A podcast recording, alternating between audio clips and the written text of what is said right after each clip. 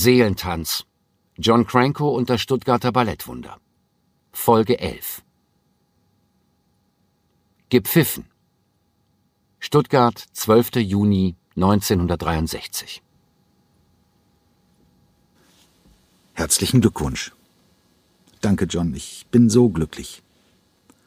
Dorothee Zippel und Cranko lagen nebeneinander im hohen, ungemähten Rasen seines schmalen Gartens auf dem Botenanger Sattel im Stuttgarter Westen und schauten in die Wolken. Das Grundstück war ziemlich abschüssig, so dass man sich fühlte wie in einem Liegestuhl. Es war wie immer, wenn sie sich trafen, dachte die blutjunge Dorothee. Die Zeit spielte keine Rolle mehr, genauso wenig wie das Alter, das Geschlecht, der Status. Sie liebte diesen Mann in einer umfassenden Art und Weise, nicht als Liebespartner, sondern als Freund und Vertrauten. Sie besuchte ihn so oft es ging in seinem aus zwei kleinen Zimmern bestehenden Traumreich. Exotisch, fremdartig, schillernd. In das winzige Schlafzimmer passte außer dem Bett kaum etwas anderes. Nur der gigantische Goldstuckrahmenspiegel verlieh dem Raum auf angenehme Art und Weise Großzügigkeit. Über der altenglischen Kommode prangte ein Originaldruck von Picasso, ein schlichtes Frauenporträt. Teppiche aller Provenienz lagen nicht nur hier, sondern auch im deutlich größeren Wohnzimmer. Massiv die meisten, manchmal überlappten sie sich und sorgten dafür, dass banale Geräusche wie das Rücken von Stühlen oder das Schlurfen von Schritten vollkommen verschluckt wurde. Die schlichten Fenster wurden von dunklen, bunten, samtenen und seidenen, orientalischen und indischen Vorhängen veredelt. Überall Lichter, Leuchten, Kerzen. Ihr Schein ließ des Nachts das hohe, simple Bücherregal in schimmernden Brauntönen erstrahlen. Hunderte Bücher, hunderte Schallplatten. Außer dem mäßig großen, aber übermäßig beladenen Schreibtisch war nur ein Möbel der Erwähnung wert, der schwarze, bequeme, lederne Ohrensessel mit separatem Fußbänkchen. Hier unter dem Schein einer weiteren Stehlampe verbrachte Cranko Stunde um Stunde, wenn er abends und nachts las oder Musikstücke analysierte. Nur unterbrochen durch seine Gänge zum Plattenspieler, zur Zigarettenschachtel oder zum Schreibtisch, auf dem zwischen den Büchern und Manuskripten mehrere Weinflaschen standen.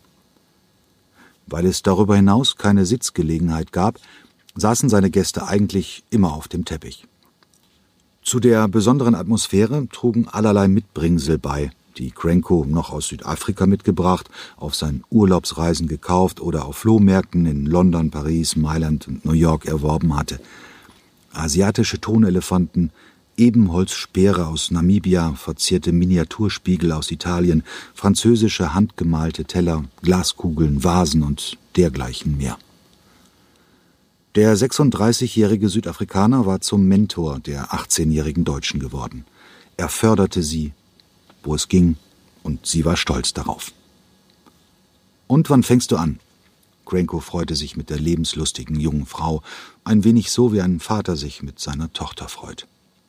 Sofort zu Beginn der neuen Spielzeit, John. Ich werde die ganze Ausstattung machen. Und die Kostüme? fragte Cranko. Die stammen aus einer früheren Inszenierung und müssen nur noch ausgepackt werden. Musik?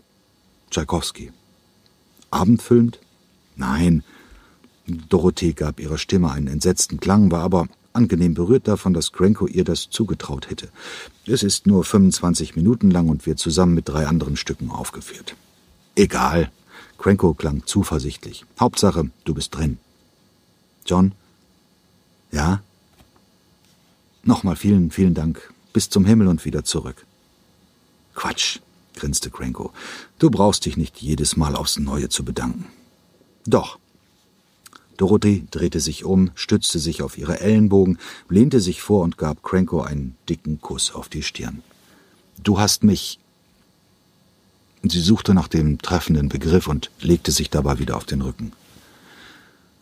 Was war eigentlich nochmal genau passiert? Cranko hatte zwei Dinge gesagt, die ihr Leben im Nu verändert hatten. Erstens, dass sie eher künstlerisch begabt sei als tänzerisch. Damit hatte er ihre Ambitionen in eine ganz andere Richtung gelenkt, als die, die sie für sich vorgesehen hatte. Nach mehreren Gruppenauftritten bei einigen Ballettabenden, übrigens oft an der Seite ihres sardischen Stiefvaters Salvatore, hatte sie ihre Karriere als Tänzerin aufgegeben. zunächst sehr schweren Herzens. Und zweitens hatte Cranko ihr unmissverständlich beigebracht, dass sie sofort hinaus müsse in die große, weite Welt. Im Februar 1962 hatte er sie zu einem Tänzerfreund John Piper nach Henley on Thames geschickt. Sie hatte sich an die Fertigstellung einer Mappe gemacht, mit der sie sich im Herbst an der Slade School of Fine Art bewerben wollte. In der Hand zwei Empfehlungsschreiben von John Piper und John Cranko. Aber nicht nur das. John bezahlte seitdem die Hälfte der unverschämt hohen Studiengebühren.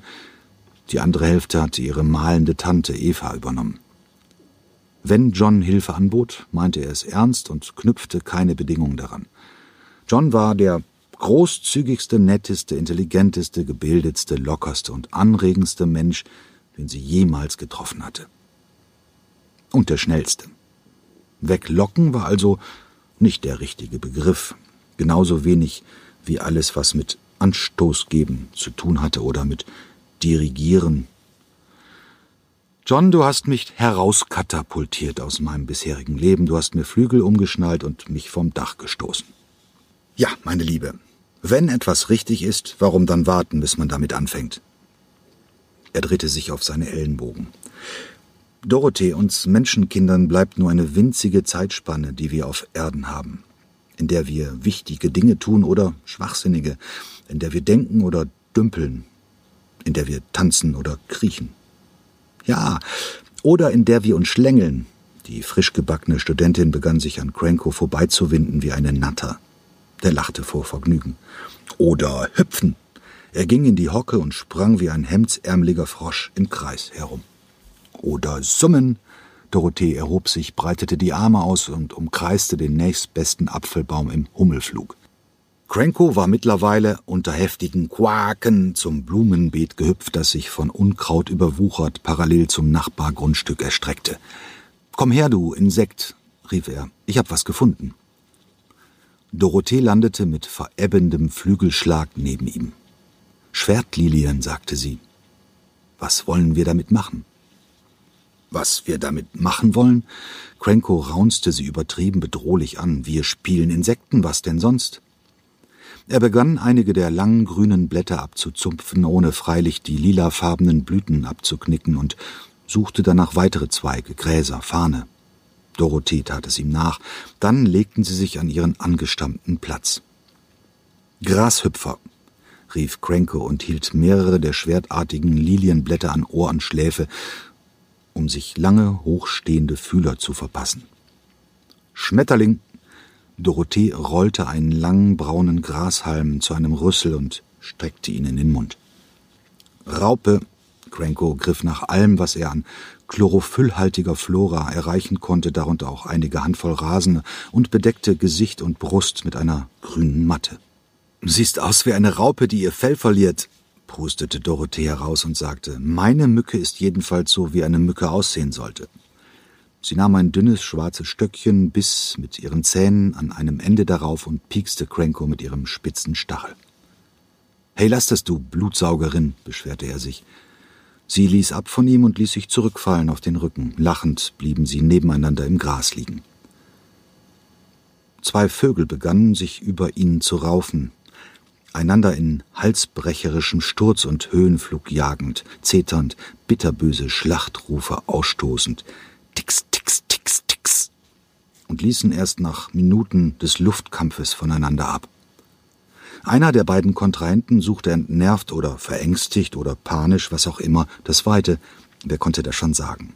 Der andere Vogel setzte sich zuerst auf den Dachsims ihres Hauses und schien vor Selbstwertgefühl zu platzen. Cranko und Dorothee konnten jetzt beobachten, wie das Amselmännchen über sie hinwegschoss und einen verwilderten Obstbaum auf dem Nachbargrundstück der greisen Frau Ritter anpeilte. Als er in der Krone landete, konnte sie ihn nicht mehr sehen, zu dicht war das Blattgefieder, in das der Kirschbaum sich gehüllt hatte. Dann begann der Vogel zu singen. Der Kampf mit seinem Widersacher war längst vergessen, Jetzt hatte er sich offenbar vorgenommen, den Stuttgarter Westen mit seiner Stimme zu verzaubern, bis hinunter zum Vogelsang. Vielleicht hatte man die Haltestelle ihm zu Ehren so getauft. Bui, tak, tak, tak, gi, gi. Bui, tak, tak, taki, tak, taki. Es war so schön, dachte Dorothee Zippel, dass sie jetzt nicht redeten, sondern einfach nur zuhörten. Wie das Amselmännchen sein nächstes Motiv vor allen Ohren ausbreitete, versehen mit aberwitzigen Anhängseln. Dann das nächste, klar unterscheidbare Motiv und dann das nächste. Nun kehrte er zum Anfangslied zurück, seinem Hit des Tages. Er improvisierte, kombinierte, variierte, wandelte ab, tirillierte, brillierte, legte viele kleine Päuschen ein und ein paar längere und oder zog ein paar Strophen zusammen, atemlos. Er trillerte wie eine Pfeife, gurrte wie eine Taube, jodelte wie Franz Lang im Orgelbauer von St. Marien, dröhnte wie eine Polizeisirene, überraschte mit dezentem Adagio. Dieser Vogel pfiff sich eins.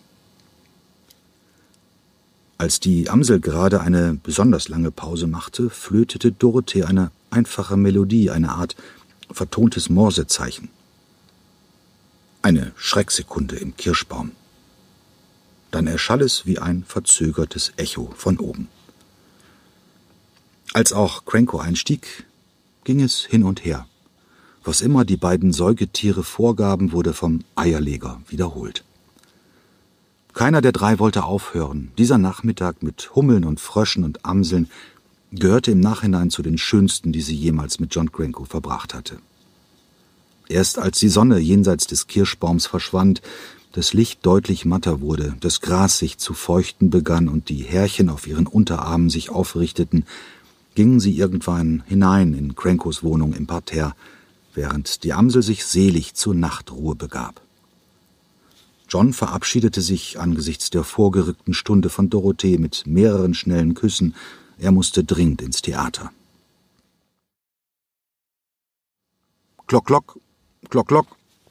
Der kleine Hammer aus dem Werkzeugkasten ihres Vaters Josef traf auf die Spitze ihrer Spitzenschuhe, die sie gestern Abend mit ein wenig Schellack ausgegossen und über Nacht auf der Heizung gebacken hatte. Klock, klock, klock, klock. Sie tanzte nicht gern auf harten Blöcken und hasste es, wenn man beim Tanzen das Geräusch ihrer Schuhe hören konnte. Also hämmerte sie jedes Mal die Spitzen weich, bei jedem einzelnen Schuh aufs Neue, dreißig Mal, vierzig Mal pro Monat. Klock, klock, klock, klock. Es war eine Wissenschaft für sich. Jede Tänzerin machte es anders und deshalb gab es unzählige Variationen von Spitzenschuhen. Die einen benutzten nur einen Hauch von Schellack, die anderen gossen den ganzen Vorderteil aus, die einen buken sie im Ofen, die anderen auf der Heizung, die einen bogen sie mit der Hand, bis sie weicher wurden, die anderen benutzten den Hammer. Zehntausend verschiedene Füße, zehntausend individuelle Arten, sich dem Ideal anzunähern. Dass der Schuh saß wie ein fester Handschuh, nur so weit versteift, dass die Zehen sich auf der Spitze nicht versteiften und dass es keinerlei Platz gab, in dem die Zehen sich bewegen und Wund scheuern konnten. Birgit Kall jedenfalls gehörte zu den Tänzerinnen, die sich am gründlichsten vorbereiteten.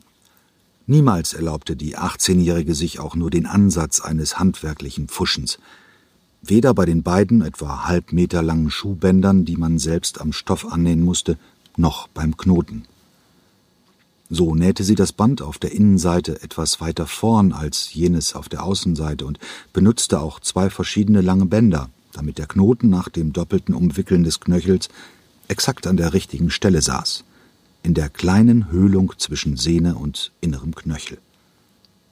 Birgit Keil war rundherum perfekt. Abweichungen von der Norm erlaubte sie sich nur da, wo sie niemanden gefährdeten, etwa bei den außergewöhnlichen Frisuren, die sie sich selbst machte. Von Kindesbeinen an hatte sie einen Heidenspaß beim Frisieren gehabt. Ihre Eltern, ihre Brüder, Verwandte und sogar der Großvater hatten als Opfer herhalten müssen.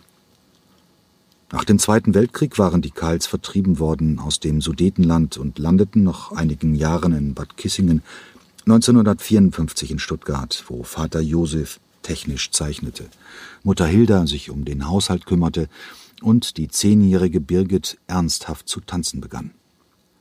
Nikolas Beriosow, dieser nette, beeindruckende ältere Mann mit der dicken Hornbrille und dem kantigen Kopf, hatte einen Narren an ihr gefressen und ließ sie schon gut ein Jahr später eine winzige Rolle in der Kompanie tanzen, im Blumenwalzer, Dornröschen, erster Akt. Die Flucht aus dem Osten hatte die Familie zusammengeschweißt, herzlich nach innen und ein wenig misstrauisch nach außen. Streng katholisch, konservativ, bis in die Grundfesten und eher unmusikalisch, bis auf Birgit. Man zerrte von zwei Seiten an ihr. Die Keils ins Haus, die Leute vom Ballett auf die Bühne. Da Birgit vorbildlich sein wollte und weder eine Vorstellung verpasste noch eine Schulstunde, konnte man mit Fug und Recht behaupten, dass sie mit ihren 16 Jahren berufstätig war. Die anderen Tänzer und Tänzerinnen im Ballett, die aus Mailand nach Stuttgart gekommen waren, aus Montreux, aus Memphis, aus Minsk, sie waren ganz allein in der schwäbischen Provinz und hatten nur den Tanz. Birgit dagegen lebte in ihrem nur unwesentlich umgestalteten Kinderzimmer mit Dutzenden von Kuscheltieren und ihren Eltern und Brüdern, die sie gegen schädliche Einflüsse impften und warnten. Wenn eines auf sie zutraf, dann dies. Sie war wohlbehütet. Und dann hatte dieser neue Choreograf im häuslichen Wohnzimmer gestanden und die ungläubigen Eltern davon überzeugen wollen, dass Birgit ihren Horizont erweitern und jetzt endlich nach London gehen müsse. Endlich, hatte er tatsächlich gesagt, wo Birgit doch erst 17 war. Ihre Birgit aus Kowarschen im Sudetenland sollte plötzlich nach London gehen. Es passte ihm ganz und gar nicht in den Kram. Aber dieser John Cranko hatte so intensiv geredet, dass sie gar nicht wussten, wie ihnen geschah, und plötzlich hatte Josef Keil Ja gesagt, fast gegen seinen Willen. Es war ihm rausgerutscht. Birgit Keil war unglücklich über die Schmerzen, die sie ihren Eltern damit zufügte, aber gleichzeitig war sie glücklich über Crankos Vehemenz. Und überhaupt London. Dass sie ausgewählt worden war, das Stipendium des baden-württembergischen Kultusministeriums zu bekommen, das hatte sie sich nie träumen lassen. Und wie es dann in dieser Weltmetropole für sie lief. Sensationell. Was hatte sie vorher Angst gehabt vor unerträglichem Heimweh und wie wenig war davon übrig geblieben. Ihre tägliche Unterrichtseinheit hatte sie in vollen Zügen genossen, angeleitet von unfassbar guten Lehrern und Lehrerinnen und jeden Tag einen riesigen Satz nach vorne gemacht. Wie sie mit ihren Kommilitonen die Pubs erobert hatte und mit ihren Freundinnen die Parks, wie Johns Choreografenfreund Kenneth Macmillan sich rührend um sie gekümmert hatte – Abends bei den Vorstellungen durfte sie oft neben ihm in seiner Loge sitzen wie eine VIP-Dame. Nach einer Weile hatte er sie sogar eingeladen, mit der Kompanie selbst zu trainieren, mit der Kompanie des Royal Ballet. Und selbst der notorisch schreibfaule John Cranko hatte ihr ab und zu einen Brief geschrieben, in dem er sich nach ihrem Wohl und ihren Fortschritten erkundigte. Am Ende dieses Aufenthalts hatte sich alles überschlagen, als sie die Testclass absolvierte. Hurra, hurra, hurra, ich bin die Klassenbeste, schrieb sie stolz nach Hause. Ihr Name hatte am schwarzen Brett des Royal Ballets ausgehangen, wie in Leuchtschrift geschrieben. Als ob das noch nicht ausgereicht hätte. In einem Brief hatten ihre Eltern geantwortet, dass John Cranko sie ein weiteres Mal in ihrer Wohnung in Gerlingen besucht und freudestrahlend berichtet hatte, dass Birgit einen Solovertrag bekommen würde, nicht als Mitglied der Kompanie, was sie schon unendlich glücklich gemacht hätte, sondern als Solistin. Und schließlich das i-Tüpfelchen, als Marcia Haydé und Ray Barra zu einem Gastspiel in London waren und sie die Royal Ballet School in einer ganz besonderen Mission besuchten. Du musst nächste Woche nach Stuttgart zurückkehren, sagten sie. Kenneth wartet auf dich. Er hatte sie auserwählt, am Ballettabend des 13. Juli in Stuttgart die jüngste der fünf Schwestern in seinem Ballett Las Hermanas zu tanzen, ihre erste große Rolle. Klock, klock. Klock, klock, klock, klock. So saß sie im Schneidersitz mit dem Rücken an die Wand vor dem Probensaal gelehnt und hämmerte konzentriert auf ihren Spitzenschuh ein, der im Zehenbereich schon recht biegsam war. Unwillkürlich musste sie lächeln. Darüber, wie toll es gerade lief für sie. Klassenbeste, Solovertrag, eine der Hauptrollen in Kenneths Uraufführung und das mit gerade mal 18 Jahren. Sie hatte das Gefühl, dass ihr Weg an die Spitze bereits geebnet war, dass man sich um sie riss, dass sie auf einer Welle des Erfolgs schwamm und die großen abendfüllenden romantischen Hauptrollen förmlich auf sie warteten, wie die Julia. Sie hatte Marcia die Rolle tanzen sehen und war begeistert von ihrer Ausdrucksstärke, mit der die Südamerikanerin in jeder Aufführung das Publikum zu Beifallstürmen animierte, und nun tanzte sie selbst an der Seite dieser großen Prima Ballerina. Eigentlich handelt es sich bei Las Hermanas um eine Dreiecksgeschichte zwischen Marcia, ihrem Bühnenverlobten Ray Barra und ihr. Um die Rolle tanzen zu können, musste sie eine bislang für unüberwindbar gehaltene Barriere überspringen. Sie musste lasziv sein, unmoralisch, ihre Reize zielgerichtet einsetzen, eine verdorbene, zügellose, geile junge Frau spielen. Sie würde Ray verführen, Marcias Verlobten, und das auf offener Bühne. Niemals wäre sie im realen Leben zu so einer Tat fähig gewesen, Sie hatte noch nie eine Beziehung zu einem Mann gehabt und würde so lange warten, bis ihr der Richtige über den Weg lief. Und das war bislang noch nicht geschehen. Es war die überaus katholische Erziehung, die sie genossen hatte und weiterhin genoss, und es war ihre Überzeugung. Der sonntägliche Gang zur Kirche mit ihrer Familie war ihr heilig, und nun sowas. Klock, klock, klock, klock. In diesem Moment kam John Cranko die Treppe hochgelaufen. Ach, Birgit, du bist schon hier? Das Training findet doch erst in zwei Stunden statt. Klar, John. Sie schaute ihn an, diesen Mann, dem sie so viel verdankte und den sie über alle Maßen bewunderte, vor dem sie aber auch insgeheim ein wenig Angst hatte. Meine Spitze muss noch weicher werden. Du mit deiner Makellosigkeit, blaffte er ansatzlos. Sie spürte einen Stich. So einfach und perfekt ist das Leben nicht, Birgit. Du hast nicht begriffen, dass Leid zu unserem Beruf gehört, Leidenschaft und Schmerz. Er setzte sich neben sie und dozierte dabei weiter. Birgit hatte ihren kleinen Hammer kraftlos niedersinken lassen. Birgit, ich hatte so gehofft, dass London dich nicht nur besser machen würde, was es zweifellos getan hat, sondern auch reifer, erwachsener, abgebrühter. Las Hermanas wäre eine schöne Gelegenheit dafür gewesen, über deinen Schatten zu springen, aber du spielst diese Verdorbenheit der jungen Schwester nur an der Oberfläche. Du wehrst dich dagegen, wirklich verdorben zu sein. Aber John, Birgit Stimme wurde spitz. Kenneth und Ray sagen, ich mache das ziemlich gut. Also wieso kommst du drauf? Weil, weil du im Grunde deines Herzens immer mustergültig sein willst, unterbrach Cranko ihre Verteidigung. Untadelig und uneingreifbar. Er schaute sie abfällig von der Seite an und stand stöhnend auf. Du willst vollendet erscheinen, Birgit, und das ist total langweilig. Schau dich doch mal an. Deine Frisur, immer perfekt. Kein Härchen liegt daneben. Und dein Trikot, kein einziges Staubkorn, kein Flusen, immer makellos weiß. Damit wandte er sich zum Eingang zum Ballettsaal zu, drehte sich aber noch einmal um. Du siehst so unerträglich sauber aus. Dann ging er hinein und ließ Birgit, die mit ihren Tränen kämpfte, am Boden sitzen.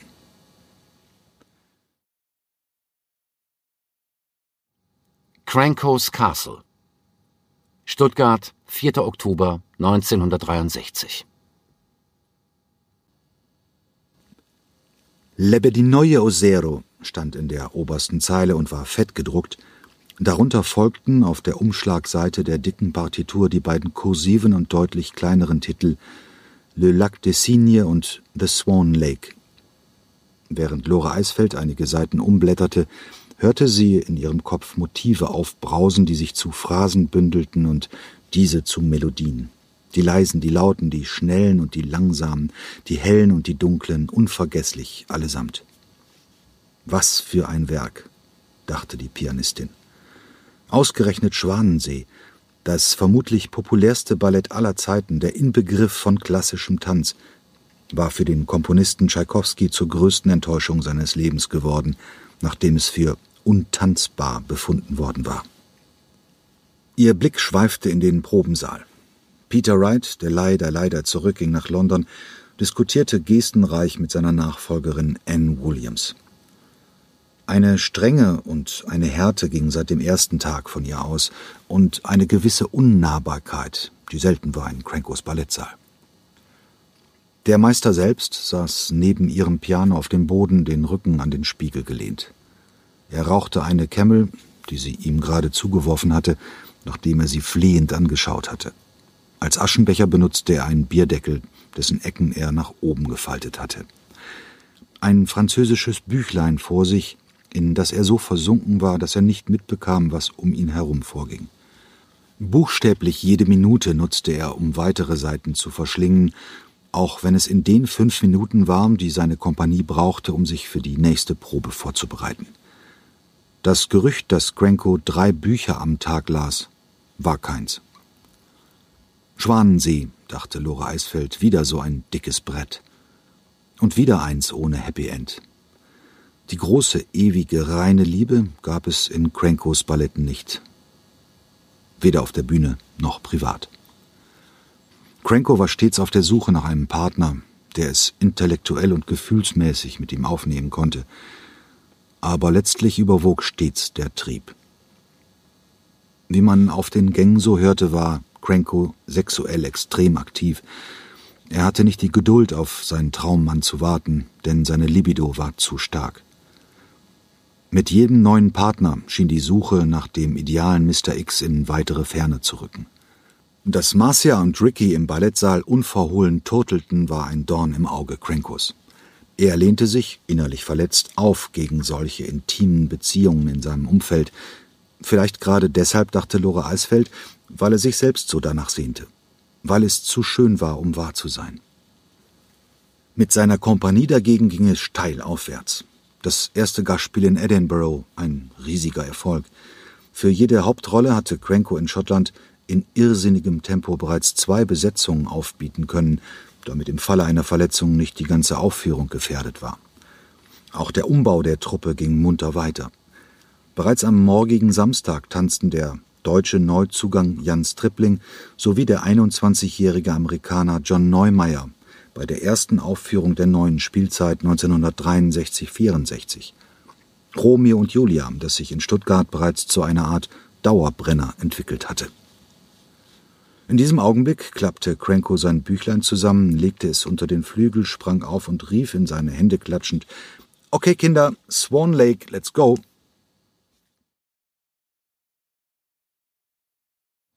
Ray hatte seine Variation beendet, lehnte sich außer Atem an die Stange vor dem Spiegel und beobachtete das weitere Geschehen. Zuerst kamen die drei großen Schwäne und vollführten ihre Tanzfiguren, die plötzlich übergingen in einen regelrechten Walzer. Dann Auftritt Schwanenkönigin. Eine Sekunde nur und Ray Barra war verzückt. Allein wie die Tänzerin sich in die Mitte des Raumes begab, anmutig, atemberaubend, vollendet. Und dann ging es los. Arabesk, die Arme nach hinten gestreckt, den Kopf im Nacken, Arabesk, Arabesk und noch einmal und noch eine und noch eine. Der Schwanentanz, perfekt. Und dann beendete Odette ihre Variation mit einem Feuerwerk von Pirouetten quer durch den Saal. An dieser Stelle würde es Szenenapplaus geben, Ray war sich dessen gewiss, und er würde ihr gelten, Marcia Heide. Der Schwanensee war eines der am schwersten zu tanzenden Ballette der Tanzgeschichte und stellte für die meisten Ballerinen schon aus rein technischen Gründen eine unüberwindbare Hürde dar. Für diejenigen unter ihnen, welche die physischen Anforderungen erfüllten, ergab sich ein weiteres, noch größeres Problem. Abwechselnd zwei diametral entgegengesetzte Frauen zu spielen, die schüchterne, ängstliche, aufrichtige, liebende Odette und ihren Widerpart, die bösartige, sich verstellende, mordlustige Odile. In den letzten Jahrzehnten hatten die Russin Galina Ulanova und die Britin Margot Fontaine ein internationales Monopol auf die perfekte Verkörperung dieser Doppelrolle gehabt. Seitdem John Cranko in der schwäbischen Hauptstadt die Kräfte der Brasilianerin entfesselt hatte, seitdem sie alle seine großen Rollen tanzte und jetzt den Schwanensee, war ein neuer Name hinzugekommen in der Königsklasse des klassischen Tanzes.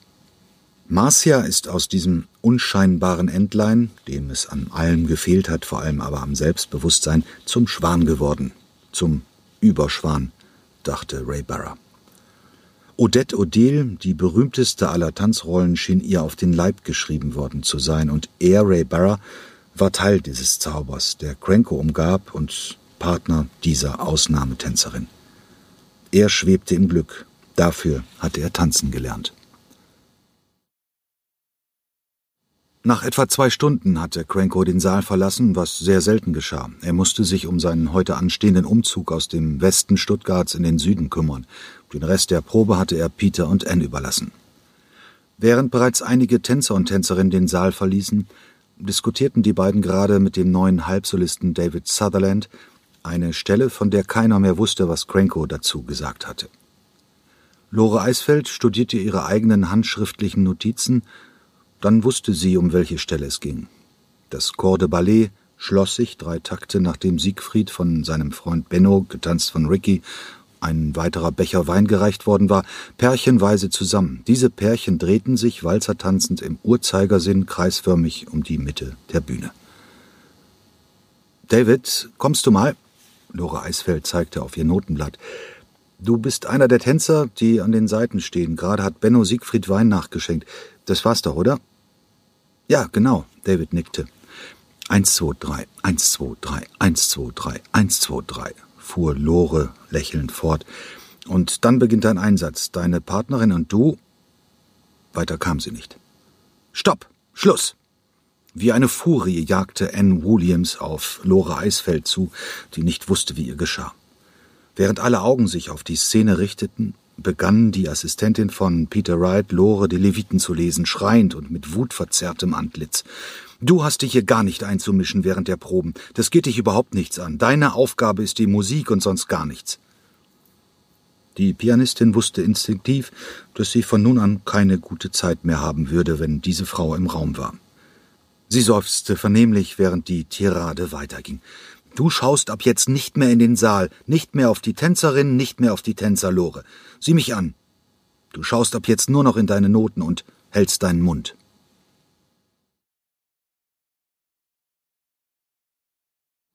An der neuen Weinsteige herrschte Chaos. Der große Lastwagen eines Umzugsunternehmens stand seit dem Mittag halb auf dem Bürgersteig, so dass die verengte Fahrbahn zu einem Rückstau führte. Die Geräuschkulisse war von erbostem Gehupe der Wartenden geprägt. Hertha Zippel, Crankos bisherige Vermieterin, Dieter Gräfe und Eddie Dutton zogen hier ein. John Cranko und sein Gefolge wohnten seit heute in dem Haus 73b, das man von unten über 52 steile Steinstufen erreichte. Es war zwar deutlich geräumiger und mit drei Etagen höher als das vorherige in der Buttnanger Straße, weil es aber mit dem steil aufragenden Felsen geradezu verschmolz, war es von der Straße aus nur teilweise auszumachen. Wegen des hochaufragenden massiven Charakters des alten Hauses sollte sich für die neue Bleibe bald die Bezeichnung Crankos Schloss einbürgern. An diesem Nachmittag nahm Cranko in der ersten Etage die Kisten entgegen und beschäftigte sich hauptsächlich mit dem Einräumen der Bücher in die Regale. Unter ihm im Erdgeschoss versuchten Dieter Gräfe und Eddie Datten dem Chaos Herr zu werden, und in der obersten Etage richtete sich Hertha Zippel ein. Von hier oben hatte man einen guten Blick auf einen Teil des Stuttgarter Talkessels. Dorothee Zippel stellte schnaufend einen Karton neben Dieter Gräfe auf den Boden. Ein metallisches Geräusch drang heraus, offenbar waren einige Töpfe gegeneinander gestoßen. Es dauerte eine Weile, in der beide nach Luft rangen. Dann wandte sich Dieter an Dorothee. Du, hat dein Semester nicht schon wieder angefangen? Ja, hat es, aber zwei Tage kann ich schon mal fehlen. Außerdem kann ich meine Mama doch nicht allein lassen. Sie hasst Umzüge. Wo ist eigentlich Salvatore? Dieter wunderte sich, warum der quirlige Sarde nicht zugegen war. Unterwegs in Italien, sagte Dorothee. Er organisiert eine Literaturlesung in Florenz und hat dort auch einige Auftritte. Das Tanzen gehörte erst sehr spät zum Leben des Vollblutkünstlers. Eigentlich stammte er aus dem Milieu der Literatur, des Theaters und vor allem der Pantomime. Nachdem Cranko ihm nicht mehr so viele Rollen als Tänzer gab, verlegte Salvatore sich wieder auf sein angestammtes Metier. Und du, Dieter, wie gefällt dir das neue Haus? Dorothee Zippel hatte keine Lust, sich näher auf das Thema Stiefvater einzulassen. Großartig, ein Wort, das man in dieser Emotionalität nicht oft aus dem Munde des Speditionskaufmanns hören konnte. Ach, das hört sich ja richtig gut an, Dorothee lächelte. Und vor allem, ihr habt John jetzt ganz nah bei euch. Gräfe nickte langsam. Ja, und wir leben jetzt mit John zusammen. Ich weiß, wie das ist, Dieter. Sie wandte den Blick von ihm ab und schaute hinunter auf die steilen Weinberge auf der anderen Straßenseite. Die Lese hatte in Teilen bereits begonnen und auch der Riesling würde bald soweit sein. Und wie ist es? fragte er. Es ist einmalig. In dieses Wort konnte man so viel Begeisterung legen, dass der Sinn eindeutig war. Aber wie Dorothee Zippel es betont hatte, schwang noch etwas anderes mit, eine Spur Zurückhaltung. Dieter spürte diese Ambivalenz und wartete, bis die junge Frau weitersprach. Dass John der faszinierendste Mensch ist, der mir je begegnet ist, steht völlig außer Frage. So wird es wohl allen von uns gehen. Er reißt ein mit, er beglückt uns mit seinem Wissen und seiner Spontaneität, seinem Lebensdrang, seinem Genie. Dieter wartete. Mir und Hertha und Salvatore und all den anderen ist es so ergangen, wir waren und sind vollkommen betört. Dabei ist uns aber eines entgangen, worüber ich mir dank meiner räumlichen Distanz in der letzten Zeit bewusst geworden bin. Wäre ich in Stuttgart geblieben, hätte ich es womöglich nie verstanden. Was, Dorothee? Dass John einen in seinen Bann zieht, man kann nichts dagegen tun. Unser Wille wird in seinem Umfeld außer Dienst gestellt. Auf der anderen Seite können wir uns natürlich nicht beschweren. Er gibt mehr als das, was er von uns fordert. Er hat mich künstlerisch angeleitet und er zahlt mein halbes Stipendium in England. Wusstest du das? Nein, wusste ich nicht, aber es passt zu John. Ja, und er zahlt all die Auslandsgespräche für die ganze Kompanie, wenn die Leute bei ihm zu Besuch sind. Mehrere hundert Mark muss John dafür wahrscheinlich zahlen an so einem Tag. Ihn kratzt das nicht. Er sagt, mein Telefon ist euer Telefon. Aber gleichzeitig werden wir völlig vereinnahmt von ihm. Wir werden zu Gefangenen seiner Persönlichkeit und seiner Launen. Kann sein, Dieter starrte in die Ferne. Bevor er weiterredete, musste er den Vortrag erst einmal verdauen. Aber wenn wir Gefangene sind, dann haben wir uns die Gefangenschaft selbst ausgesucht. Er hat uns ja nicht dazu gezwungen. Gezwungen nicht, erwiderte Dorothee. Aber trotzdem lässt er uns keine Wahl. Jeder Körper, der an seinem Sonnensystem vorbeirauscht, wird zu einem Planeten, der um ihn kreist. Es gibt Leute, die haben die Kompanie verlassen. Dieter Gräfe weigerte sich, all das Verstörende unwidersprochen zu lassen. Ja? Sie schaute ihn streng an. Wenn du dabei Xenia Pelle meinst, dann hast du dich schlicht und einfach getäuscht. John hat sie rausgeworfen, weil sie nicht in sein System passte, weil sie in ihrem eigenen Gravitationsfeld fliegen wollte und sich nicht auf Johns Ellipsenbahn eingelassen hat. Wenn jemand nicht geliebt wird oder kein Talent hat oder jemand ist, der in Johns Augen keine besondere Veranlagung hat, die ihm oder seiner Kunst nutzt, dann ist er raus. Ich rede nur von denen, die mitmachen in seinem Spiel. All das, was ich gesagt habe, gilt nur für diejenigen, die John liebt, die er mit seiner Liebe fesselt. Gräfe wurde klar, dass er darüber noch gar nicht nachgedacht hatte. Dieter, setzte sie noch einmal an, ich will damit nicht sagen, dass du einen Fehler machst. Du wirst die wunderbarsten Erfahrungen deines Lebens machen. Bei mir war es genauso. Dein Horizont wird sich auftun, denn du lebst jetzt nah an einer Hochspannungsleitung, so dass sich bei dir den ganzen Tag die Haare aufrichten, ohne dass du etwas tun musst. Es wird ungeheuer abwechslungsreich und hautnah und überwältigend. Aber Dieter, ich sage dir das einfach so, wie es ist. Du wirst nie wieder frei sein. Das war starker Tobak. Dieter ahnte, wie sehr Dorothee recht hatte. Immer näher war er an John Cranko herangeraten, hatte immer mehr Jobs für ihn gemacht, beileibe nicht mehr nur Übersetzungen, sondern auch Boten und Behördengänge, Schriftverkehr, Einkäufe. Er hatte beinahe alle Lust verloren, sich weiterhin mit Transportlogistik zu befassen, jeden Tag ein Stück weniger. Er, der aus der Welt trockener Zahlen stammte, gehörte zu jenen Menschen, die, und über dieses Bild, das Dorothee gerade benutzt hatte, freute er sich ganz besonders, die von diesem Vollblutkünstler geliebt wurden. Auch wenn die junge Frau mit allem noch so recht hatte, sei's drum. Dorothee, ich hatte mir bisher kaum Gedanken darüber gemacht, und ich muss zugeben, dass du wahrscheinlich recht hast. Eigentlich kann ich dir dazu nur eins sagen. Ich habe mich für John entschieden mit Haut und Haaren. Und auch wenn ich nie wieder frei sein werde, er schaute sie mit einem Lächeln an, ich bin glücklich dabei.